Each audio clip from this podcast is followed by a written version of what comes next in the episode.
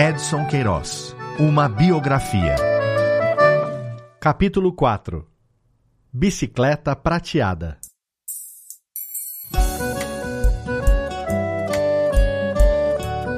Os pais de Edson mal puderam acreditar quando viram a bicicleta nova aos pedaços, aparentemente destruída, as muitas peças espalhadas pelo chão. Guidão, selim, paralamas e pedais de um lado, quadro, corrente, garfo e rodas do outro. A parte, uma infinidade de mil salhas metálicas, parafusos, porcas e arruelas, empilhados em montinhos específicos. O garoto, curioso para entender o funcionamento do veículo, munira-se de uma caixa de ferramentas e o desmontara por inteiro, sem recorrer à ajuda de manuais de instrução. A surpresa só não foi maior porque, Genésio e Cordélia bem sabiam, o filho tinha mesmo daquelas manias. Bastava colocar os olhos em um aparelho para tentar abri-lo e descobrir o que havia dentro. Era fascinado pelos dispositivos elétricos e pelo movimento dos maquinismos em geral. Desmontava e tornava a montar ferros de passar roupa, torradeiras, luminárias, ventiladores e enceradeiras, utensílios domésticos que, a partir daquela década de 1940, começavam a fazer parte, de forma gradativa, do cotidiano das famílias de classe média da cidade. Edson queria compreender a função de cada peça, a finalidade do mais diminuto componente de uma daquelas geringonças elétricas, anunciadas nas páginas dos jornais e revistas como signos do progresso tecnológico que vinham inaugurar novos hábitos de consumo doméstico. A eletricidade oferece às donas de casa um trabalho mais rápido e perfeito, aliado à máxima economia e um conforto jamais desfrutado, dizia um desses reclames. No caso da bicicleta, mesmo movida por força humana, o interesse de Edson não era menor. Na realidade, a aparente simplicidade do mecanismo de transmissão por corrente e rodas dentadas o entusiasmava. Porém, uma vez decifrados os segredos de um apetrecho qualquer, o maior desafio era repor cada peça de volta ao local. Um quebra-cabeças que era para ele, ao mesmo tempo, um exercício de lógica, um teste de memória e, acima de tudo, uma baita diversão. Poucas horas depois de desmontada, a bicicleta estava de novo rodando pela rua. Era com ela que Edson seguia em direção ao colégio no qual passara a estudar no início de 1940, o Liceu do Ceará. Estabelecimento já quase centenário, mas que havia inaugurado a nova e moderna sede, na Praça Fernandes Vieira, à entrada do então bairro mais elegante da cidade, Jacarecanga.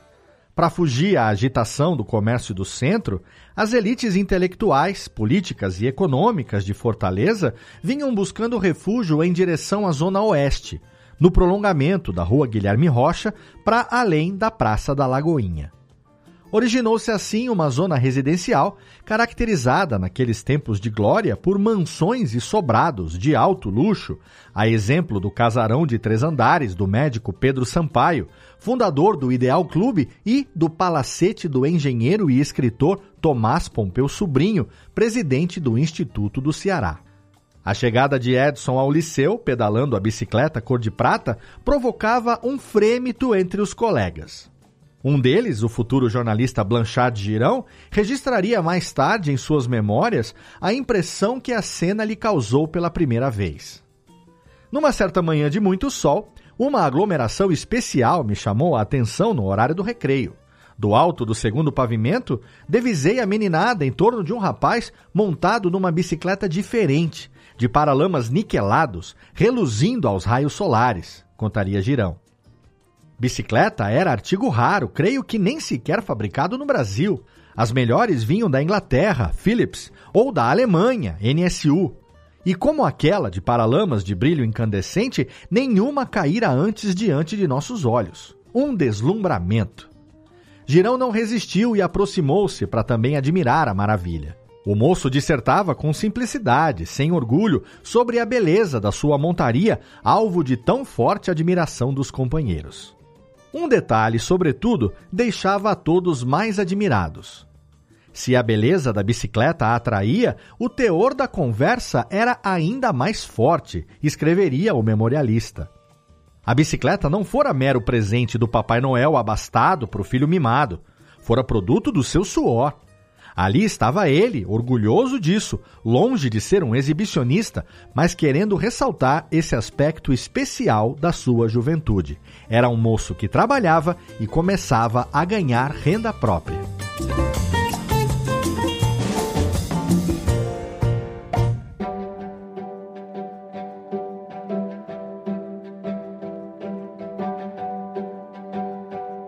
Cordélia mostrava-se mais resignada com o fato de o filho ter sido convidado a se retirar do seminário. Nem tudo, afinal, parecia ter sido desperdício de tempo, argumentava Genésio, tentando consolá-la. A disciplina férrea, inculcada desde os tempos do cearense e reafirmada na prainha, parecia ter conferido um singular senso de responsabilidade ao garoto que conseguia contrabalançar a personalidade cada vez mais irreverente com um comportamento metódico e determinado. Era Edson quem passara a abrir o armazém todos os dias às seis da manhã. Jamais ousava se atrasar, pois o pai não era dado a perdoar impontualidades. Às seis e quinze, Genésio chegava para conferir se o filho já deixara tudo organizado por trás do balcão antes de seguir para as aulas do liceu. Como recompensa pelo esforço e dedicação aos negócios da família, Edson foi nomeado, com apenas 15 anos, gerente da Genésio Queiroz e Companhia, nova razão social do armazém de estivas constituído pelo pai e um sócio minoritário, João Amaro. Vendíamos de tudo: açúcar, fósforo, papel de embrulho e, na entre-safra, feijão que havíamos armazenado, aguardando preço melhor recordaria o próprio Edson décadas depois em entrevista à Rede Manchete. Entre as tarefas diárias sob sua responsabilidade estava a de escriturar a contabilidade da loja, tão logo retornava do colégio, lançando no livro caixa os devidos registros de compra e venda, os fluxos de entrada e saída de mercadorias. Era comum que permanecesse confrontando notas e fazendo cálculos até às nove da noite, em um tempo no qual os moradores da cidade, a essas horas, já haviam recolhido as cadeiras da calçada e estavam ao pé do rádio ouvindo os vocalistas tropicais interpretando os sambas, shotes e balanceios do compositor Lauro Maia na pré-9. Edson adquirira a bicicleta prateada com o dinheiro ganho na gerência financeira do armazém paterno. Ao que consta, foi o único luxo a que se permitiu com o salário recebido da Genésio Queiroz e companhia. Economizava quase tudo o que ganhava. No máximo, aos sábados, reservava uma pequena quantia do ordenado semanal para comprar os bilhetes das matinês de faroeste do Majestic, cinema antes frequentado pelas elites fortalezenses, mas então convertido em sala de exibição popular, malgrado o aspecto ainda suntuoso do prédio de estrutura metálica inaugurado em 1917. Nas poucas ocasiões em que se dispunha a gastar uns trocados acima do habitual, conferia os cartazes da sua res do Cine Moderno, casa mais seleta, na qual as senhoras e moçoilas exibiam vestidos e chapéus inspirados nos trajes das novas divas de Hollywood, como Louise Brooks, Catherine Hepburn e Marlene Dietrich. A carteirinha do Centro Estudantal Cearense, com capa de couro e logomarca em letras douradas, dava direito a meia entrada em qualquer estabelecimento de diversão da cidade. Mesmo assim, judicioso no uso das economias, Edson evitava as sessões do recém-inaugurado Cine Diogo, o cinema, então mais caro e sofisticado de Fortaleza, com sala de projeção climatizada e saguão de espera em mármore de Carrara, com espelhos de cristal e sofás de veludo azul marinho. Uma decoração de sobriedade e beleza incomparáveis, conforme definia o jornal O Povo. A inauguração do Cine Diogo, no andar térreo de um novo arranha-céu na paisagem do centro, de nove pavimentos e fachada revestida de argamassa de pó de pedra azul, causou tamanho impacto na vida social fortalezense que atraiu para a vizinhança um conjunto de lojas requintadas, como a Casa das Máquinas, a Casa Pio e a Cearense. Instaurou-se ali o que os anúncios das gazetas logo batizaram de quarteirão sucesso da cidade. A consequente valorização imobiliária da área contribuiu para deslocar o comércio mais nobre da Praça do Ferreira para a quadra imediatamente posterior, no trecho da Barão do Rio Branco, situado entre a Liberato Barroso e a Guilherme Rocha. Desse modo, na adolescência de Edson, a Praça do Ferreira continuava a ser o centro nevrálgico da capital cearense, mas assumia cada vez mais a vocação de ponto de convergência popular. Afinal, era de lá que partiam a maioria das linhas de ônibus e de bonde, conduções utilizadas preferencialmente por estudantes, pequenos funcionários e balconistas do comércio.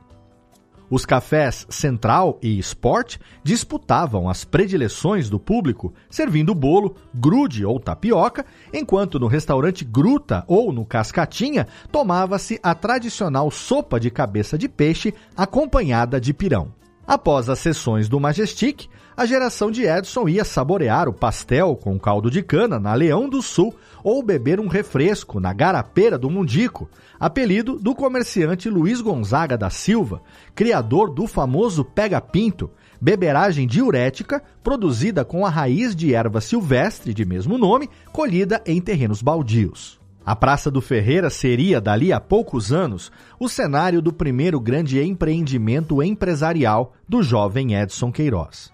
Mas, por essa época, ele era apenas mais uma testemunha das profundas transformações vividas pelo logradouro.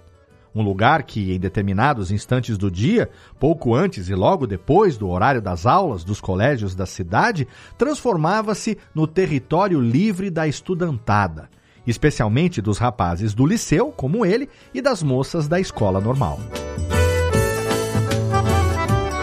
Para Edson, o fato de ter sido aprovado no exame de admissão ao curso secundário do liceu constituíra por si só um fato digno de registro. Aquela instituição pública de ensino orgulhava-se da excelência dos professores e do alto nível pedagógico comparável ao das melhores escolas do país equiparado ao Colégio Pedro II, estampavam os papéis timbrados da secretaria.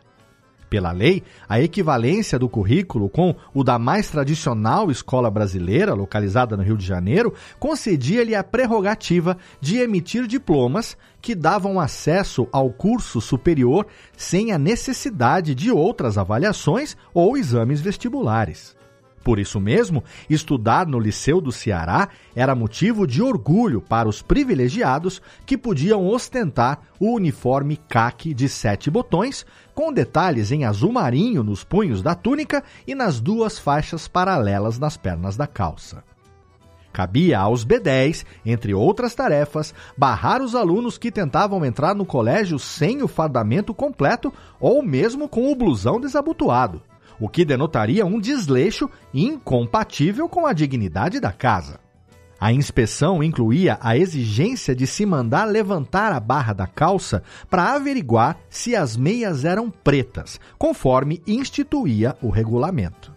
Embora os professores em geral também fossem exigentes do ponto de vista disciplinar, respirava-se relativa liberdade de pensamento no liceu a despeito de o país viver em plena ditadura do Estado Novo.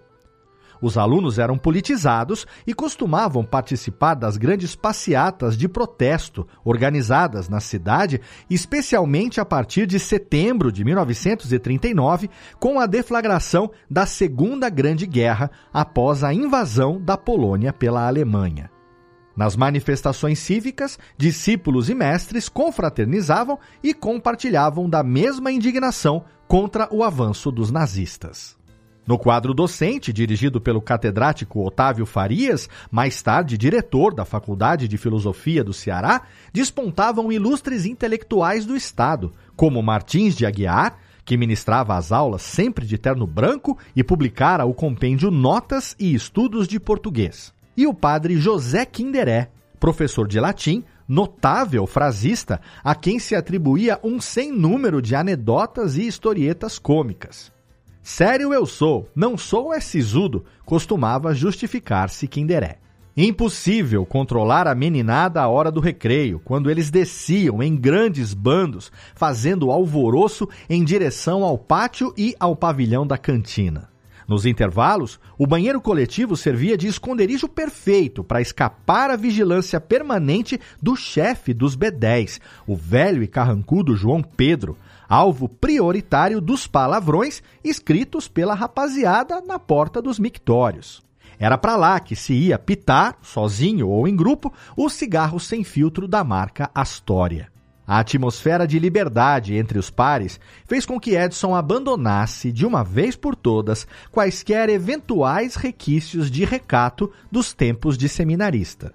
Destacava-se como um dos mais brincalhões da turma, principalmente quando deixava a bicicleta em casa e tomava o bonde que fazia a linha entre a Praça do Ferreira e a Praça Fernandes Vieira, em frente ao Liceu. Lotado de estudantes, o elétrico da Jacarecanga virava um pandemônio. Muitos alunos viajavam de bochecha, ou seja, pendurados nos estribos para não pagar passagem. A circunstância gerava situações hilárias e recorrentes. Ou o motorneiro aumentava a velocidade, com o objetivo de se livrar dos bochecheiros, ou parava o bonde de repente para sair correndo atrás deles, brandindo a ferramenta de abrir trilhos. Ao longo do trajeto, os liceístas faziam imensa algazarra e disparavam gracejos às alunas da escola normal com as quais cruzavam pelo caminho. Outros, mais insolentes, puxavam as varas que captavam a energia dos cabos elétricos e, com isso, faziam o veículo estancar. A traquinagem provocava a vaia uníssona dos colegas. A vaia era a instituição dominante, vaiava-se a tudo e a todos, relembraria Blanchard Girão. Havia ainda os que preferiam contar piadas cabeludas em altos brados e também os que aproveitavam para exibir supostos dotes de cantor era o caso de Edson. Simulando voz de tenor, com as inevitáveis derrapagens vocais típicas da adolescência, contribuía com o alvoroço geral e provocava ainda mais balbúrdia no interior do bonde, cantando os sucessos do momento. A mesma desenvoltura, contudo, não se repetia no boletim. A destreza de Edson com os números e operações matemáticas, requisito indispensável aos assentamentos contábeis da Genésio Queiroz e companhia, destoava do seu desempenho escolar, inclusive em álgebra. Terminou o primeiro ano ginasial do liceu com a modesta média final 63 em matemática, numa escala possível de 0 a 100. Seus melhores resultados naquela temporada foram em História, 68, Desenho, 67 e Geografia, 66, obtendo apenas 48 em português, 44 em ciências e 40 em francês. A média ponderada no conjunto das matérias, 57, ficou pouco acima do valor mínimo exigido para aprovação, 55. No linguajar estudantil, portanto, Edison passou raspando. No segundo ano do secundário, cursado em 1941, o revés não foi diferente, embora tenha conseguido bom desempenho em ciências com nota 83 e em história com 79. Mas ficou com 63 em geografia, 62 em desenho, 43 em português, 41 em francês e 37 em inglês. Em matemática, o pior resultado de todos tirou apenas 39. Na média geral, um apertado 58 garantiu-lhe a aprovação para o terceiro ano ginasial, a ser cursado em 1942.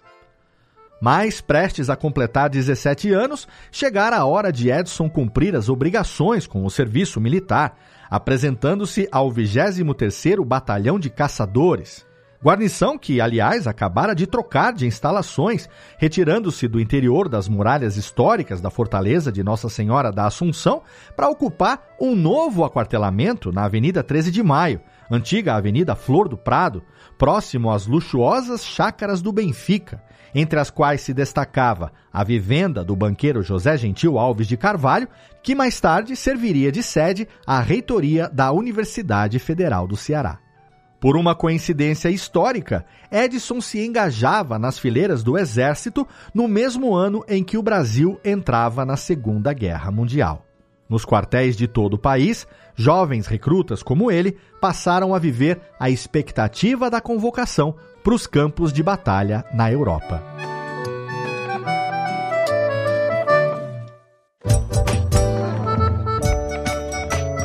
Edson Queiroz, uma biografia. É a adaptação em áudio do livro escrito por Lira Neto e lançado pela Bela Editora. Narrado por Léo Lopes e produzido em 2023 pela Radiofobia Podcast e Multimídia. Ouça todos os episódios no seu agregador de podcast preferido.